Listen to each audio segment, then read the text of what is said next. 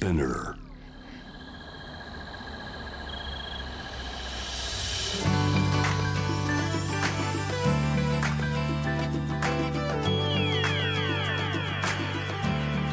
エネオス4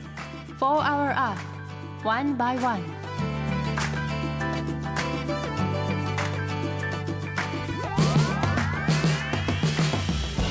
エネオス4 Hour Earth 1 by 1ナビゲーターの堀田茜ですこの時間は素敵なゲストをお招きし地球のより良い未来の実現に向けた SDGs について皆さんと一緒に学んでいきます、えー芸術の秋ということで私最近美術館巡りにすごくハマっているんですがこの間初めてずっと行きたかった横須賀美術館に行ってきました。あのすごく天気もいい中で久しぶりにちょっと遠くまで足を伸ばしてお出かけしたんですけどあのやっぱり写真で見る以上にすごくこう自然と一体化されていてあのすごく気持ちよかったですし私が行った時は谷内六郎さんという方の展覧会をやっていて「あの週刊新潮」の表紙のイラストとかをずっとやっていた方なんですけどすごく絵もあの可愛らしくて見応えのある作品ばかりでしたしちょっとあの可愛い絵とはまた違ってちょっとダークな感じの作品もあったりとかしてこうやっぱり直接アートを見に行くっていいですよね。SNS でこう何でも見れる時代ですけどやっぱ直接行ってその作家さんの雰囲気とか絵の大きさとかそういったものって実際に行かないと味わえないのでやっぱり足を運んで見ることはいいなと思いましたし自然の中でアートを見れるっていうのはすごくあの久しぶりにちょっと自然に触れたので気持ちが晴れやかになれましたし秋を感じるいい時間でした。皆さんも気になった方いれば横須賀美術館すごくあの秋に行くと気持ちいいと思うのでぜひ足を運んでみてください。さて本日も SDGs 学んでいきたいと思います。地球の未来を考えるこの番組はエネオスの提供でお送りします。エネオスは2040年までに自社で排出する CO2 の量をさまざまな取り組みからプラスマイナスゼロにするカーボンニュートラル企業を目指していて私たちの未来に不可欠な脱炭素循環型社会の実現に向けて具体的な取り組みをされているそうなのでそのあたりも番組で分かりやすく紹介していきたいと思います。そしてこの番組は JWAVE をキーステーションに FM ノースウェーブ ZIPFM FM802 クロス FM JFL5 曲をネットしてお送りしますエネオス4 Hour Earth One by One This program is brought to you by エネオス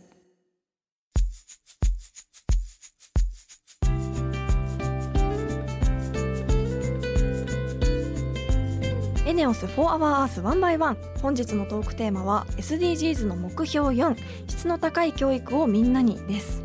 今回は学生が起こした SDGs ベンチャーがポイントだそうです。これまでにも何度か紹介しましたが学生時代に起業すること自体すごいですよね。それがどんな SDGs ベンチャーなのかゲストの方にこの後伺っていきたいと思います。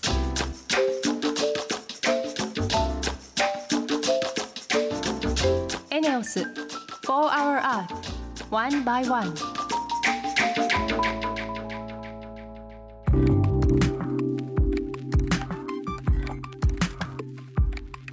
堀田茜がナビゲートしているエネオス4 Hour Earth 1 by 1本日もゲストの方とリモートでつながっています。株式会社ロデュの代表取締役社長 CEO 島田孝之さんです。よろしくお願いします。よろしくお願いいたします。まずは島田さんのプロフィールを簡単にご紹介させていただきます。金沢工業大学の大学院2年生として工学研究科にてビジネスアーキテストを専攻する傍ら SDGs について学び全ての人が幸せでサステナブルな生き方を探求できる世界を作るをモットーに今年6月大学院生5人で株式会社ロデュを設立されました。子供から大人の方全ての人にサステナブルな生き方を伝えるべく日々活動されています。島田さんは今は現役の学生さんなんですよね。そうですね。今大学院の2年ですね。ロデュという社名にはどんな思いが込められてるんですか？ラブとエデュケートの造語になってまして、一人一人のこう何かに偏った愛とか好きとか偏愛みたいなものをうん。放っておくんじゃなくて大切に育てていくっていうような、あまあそういったようなことを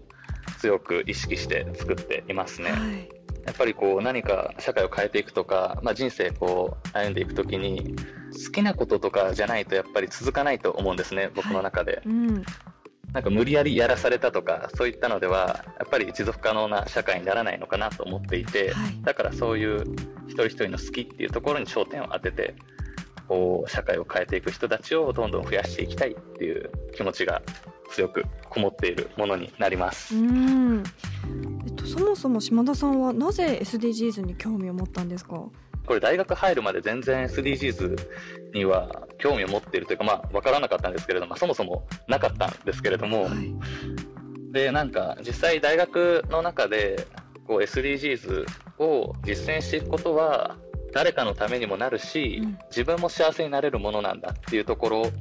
を学んだんですね。はい。でやっぱりせっかく将来こうお仕事とかしていくんだったらそれは人のために何かなって自分も幸せになれるのがこう SDGs だったらこれはするしかないなっていうふうに思ってうん。こう取り組み始めたのがきっかけですね。うん。そういう角度から大学で SDGs について学べたということはその島田さんのいらっしゃる金沢工業大学は SDGs についてかなり力を入れられているとお聞きしたんですけど、はい。どんな大学なんでしょうか？そうですね、なんか実際にこの大学、毎年国がジャパン SDGs アワードっていうものを出してるんですけれども、はい。そこの第1回のアワードで受賞してまして、授業の中でも SDGs のまあ知識の授業があることはもちろんのことなんですけど、大きな特徴としては、実践的にこの SDGs のアクションを実践してみるみたいな授業とかも積極的に行ってるんで、学生が SDGs を自分ごとに落とし込みやすい環境にあるのかなというふうには思ってますうね。ん。そこでこう学ばれてる島田さんたちが起業された株式会社ロデュはどういった会社なんですか？実際には教育をメインにした会社になるんですけれども、はい。大学時代にまあ一緒に SDGs のアクションを共にしてきた仲間たち5人と共にまあ起業した会社になっていて、実際にはこの役員に女性と中学生も入ってまして、なんか SDGs のまあ課題となっている女性とか若者の意見とかも汲み取って、こう社会に訴えていけるような体制は今整えているんですけども、うん。大きな理念としてはこう全ての人が幸せでサステナブルな生き方を探求できる世界を作るっていうところでせっかくこう生きてきたんだったらやっぱり全ての人が幸せに生きていきたいと思いますし、うん。ただそれは今のこう社会でになりますとただ単に幸せに生きるだけじゃなくて他の人のこういう自由とか持続可能性を侵害しない形でサステナブルな形で生きていく必要があるっていうふうに思っていてうんそこを、まあ、難しいんですけれども日々こう探求していける人たちを増やしていきたいなっていうふうに今思っていますねう。んメンバーに中学生や女性がいるっていうのは珍しいなと思ったんですけど、やっぱりでも SDGs を活動していく上でやっぱりそうあるべきだよなって思いますね。ううんうん。そうですね。やっぱりいろいろな人たちの考え方多様性みたいなところを汲み取った上で本当に何が正しいのかどうなのかっていうところは見極めて発信していきたいなと思ってるので、うん。ここは僕たちの会社の中でも特徴的なところなのかなとは思いますね。そんなローデュさんだからできるこう SDGs の教材を開発されてるとお聞きしたんですが、はいはい、ゲーミフィケーション教材っていうものを活用しようと思っておりまして。はい、何ですかそれは？ゲームの要素をゲーム以外に応用することでなんか例えばなんか皆さん、まあほとんどの人がゲームって多分体験したことがあると思ってまして。はい、ゲームを体験すると結構楽しい気持ちになったりだとか、うん。なんか最近ですとオンライン上で世界中の全く知らない人同士がゲームを体験して、ゲーム終わった後に仲良くなってるみたいな形で、ゲームの持つ力ってすごいまあ、様々であって可能性を秘めてると思っていてそういったものをゲームじゃない要素に取り入れていくっていう。はい。例えば SDGs とかってうん。普通に難しいじゃないですか、なかなかこう理解するのが難しかったりだとか、はい。子どもたちからとか、まあ、そういうものをゲームを通すことによってゲームが終わった後に自然となんか SD について学ぶことができてる状態にするとかいうような教材を今作っていますね。ええ。ゲーム感覚で SDGs を学べるっていうことですか？そうですね。わ気になる。え具体的にはどんなことをされているんですか？学生時代にあの金沢工業大学とあと文科省と連携して作ったゲームが6つありましてはい。一つは SDGs にとってはめちゃめちゃ大事って言われてるのは誰一人残さない社会を実現することって言われてまして、はい。それを実現するためには世の中のトレードオフっていう何かを達成しようとしたら別の問題が起きてしまうっていう課題を解決しなければいけないって言われてるんですね。はい。でそれを解決するためにはイノベーションが必要だっていうふうに言われていてうん。そういうイノベーションのアイデアとトレードオフっていう概念を学ぶことができるアイデアソースゲームクロスっていうものを開発したりとかわあ面白そあとは災害対策のゲームを作ってたりとうかはい、あとジェンダー平等とか不平等に関するゲームとかうんあとフードロスに関するゲームとか投資のゲームとかなんかいろいろ作ったりはしてますね。確かにこうゲーム感覚で勉強できるってやっぱりすごうんく入り口がゲームだとみんなが手に取りやすいですし勉強しやすいですしいいですよね。まあそれでは最後に株式会社はいロデの今後の目標について教えていただけますか？まずは日本をまあ舞台にして日本一のこの SDGs を学ぶことができるこのゲーミフィケーション教材を開発して活用する会社になっていきたいなっていうふうに思ってまして、うんで、まあ、それをすることで、まあ、一人一人がこう好きなことと SDGs を掛け合わせてたくさんのそういう SDGs のアクションを生み出していけるようなそういった社会をどんどんこう作っていけるように貢献していきたいなというふうに思っております。はいゲームとかこう本当に親しみやすいきっかけさえあればどんな人でも SDGs を始められますし私もこの番組でも分かりやすく親しみやすく SDGs をこれからも伝えていきたいと思います。島田さん本日はありがとうございました。ありがとうございました。本日のゲストは株式会社ロデュの代表取締役社長 CEO 島田孝之さんでした。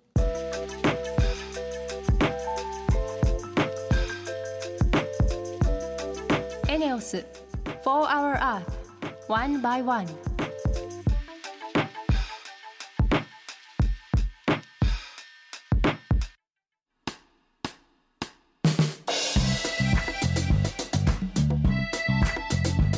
堀田茜がナビゲートするエネオス4 Hour Earth 1 by 1ここからはエネオス SDGs ステーションのお時間です。10月のテーマは SDGs とカーボンニュートラル。先週先々週とこのテーマについていろいろお話を伺って日本全体では2050年の温室効果ガスを全体としてゼロにしようとしていること。また企業側の取り組みの例としてエネオスさんが製品の生産過程で排出する二酸化炭素と同じ量を再生可能エネルギーや水素といったクリーンエネルギーの普及などの取り組みを通して相殺しカーボンニュートラルの実現を目指しているということをお聞きしました。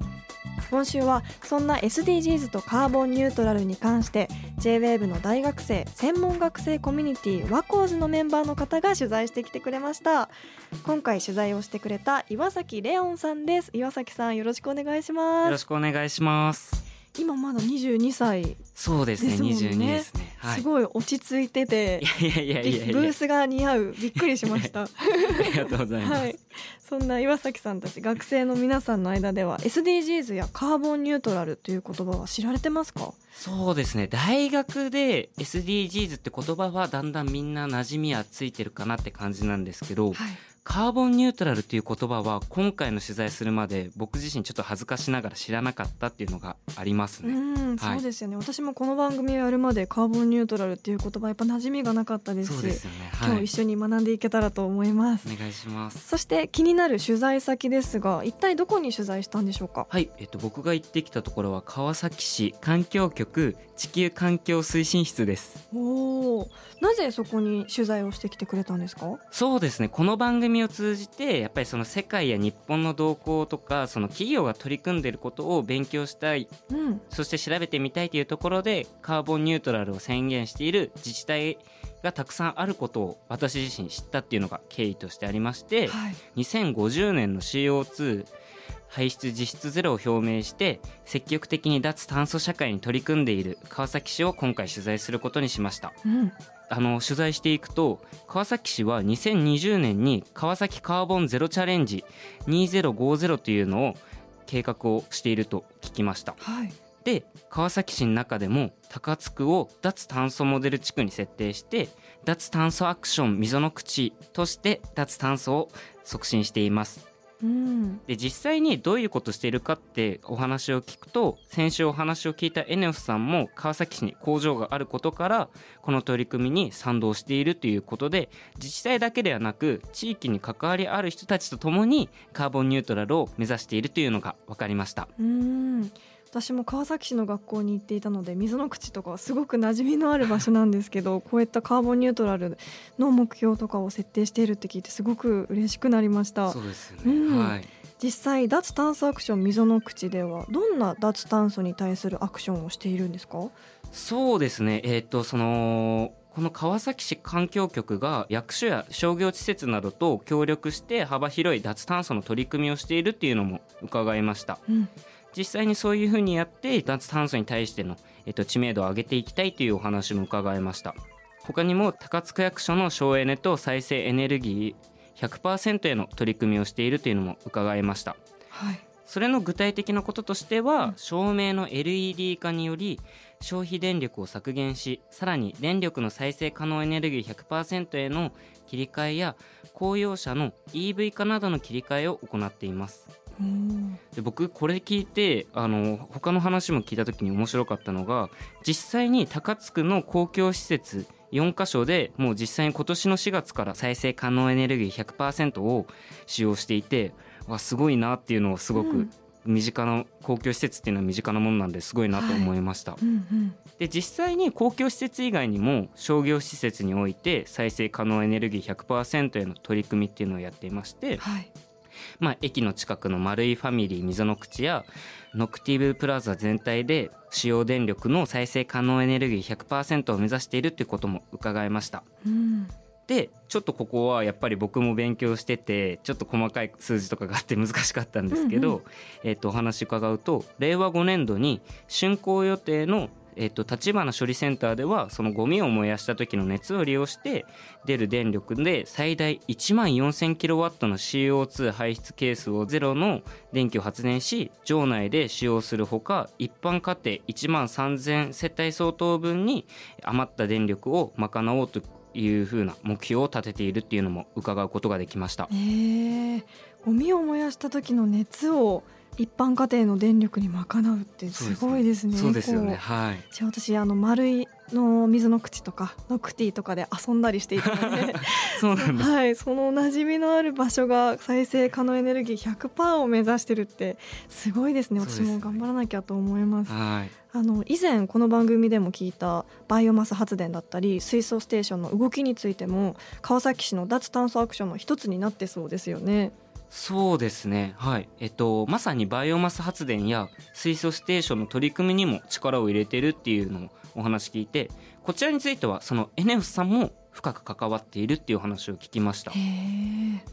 でその市内で発生した建築廃材などを燃料として川崎バイオマス発電所で発電した再生可能エネルギー100%電力を高津区役所などに導入しているというのも聞きましたでこの再生可能エネルギー100%の導入も合わせて LED 化を行った結果令和3年4月時点で前年と比較して約15%の電気料金の削減をできたと聞きました。はい。で今年の6月には川崎高津水素ステーションがオープンされました。それでそこを運営しているのがエネオスで走行時に二酸化炭素が発生しない燃料電池自動車などの普及に向けて取り組んでいるそうです実際に取材してみて SDGs やカーボンニュートラルに対してのイメージとか考え方って変わりました？そうですね。すごく、えーと、私自身すごい身近なものだなっていうふうに思いました、はい、であとそれこそ川崎市の環境局の方々ってすごい熱心にいろいろな取り組みしてましてで実際に今脱炭素溝の口の特設ウェブサイトっていうのも開設されてましてそちらも結構そういうふうに分かりやすく、えーと、いろんなことが載っているのでぜひチェックしていただきたいなと思っていまして、うんあと直近で11月6日の土曜日に川崎市内で脱炭素に関するイベントもあるのでぜひそちらもちょっと興味関心がある方はぜひ行っていただけたらいいかなと思います。やっぱその環境局の方とか川崎市の方が本当にたくさん熱を持ってアクションされてるんだなっていうのをあの岩崎さんが今回取材してきてくれたこととしてすごく伝わってきました。ありがとうございます、はい、これからも岩崎さんのような学生の皆さんを巻き込んで SDGs やカーボンニュートラルについて考えていけたらどんどん脱炭素社会が進んでいきそうですよね。はい。本日は J-WAVE バコーズのメンバー岩崎さんありがとうございました。ありがとうございました。エネオス4 Hour Earth One by One.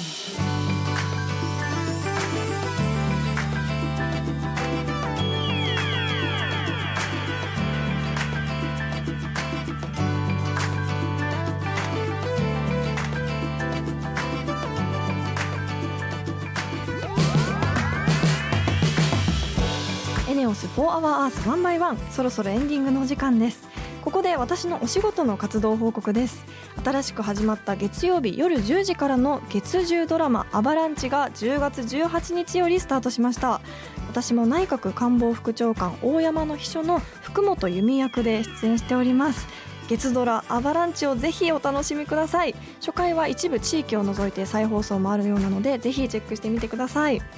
さて今日は学生さんのゲストが続きました。あのすごく私も新鮮な気持ちで聞いていました。いつもゲストさんいらっしゃる時って大体私より年上の方だったりするのでこう学生さんが直接スタジオに来てお話ししてくださるとやっぱり刺激になりましたしやっぱり SDGs に関しては私たちの世代もそうですけど小学生とかそういう若い世代の力が必要だなと思ったので私も負けずに SDGs についてこのラジオを通して勉強していこうと思いました。リスナーの皆さんも普段やっている SDGs なことや気になること質問などあればぜひ番組まで教えてください。メールはホームページにあるメッセージトゥースタジオからツイッターは番組名を検索して「4HourEarth」の頭文字「ハッシュタグ #FOE813」をつけてどんどんつぶやいてください。エネオス SDGs ステーションへのメッセージも大歓迎です。さあ来週のテーマは目標17パートナーシップで目標を達成しようです。それではまた来週のこの時間にお会いしましょう。J-WAVE でお聞きの方は引き続き甲斐まりかさんがナビゲートするブルーイングリーンでお楽しみください。ここまでのお相手は堀田茜でした。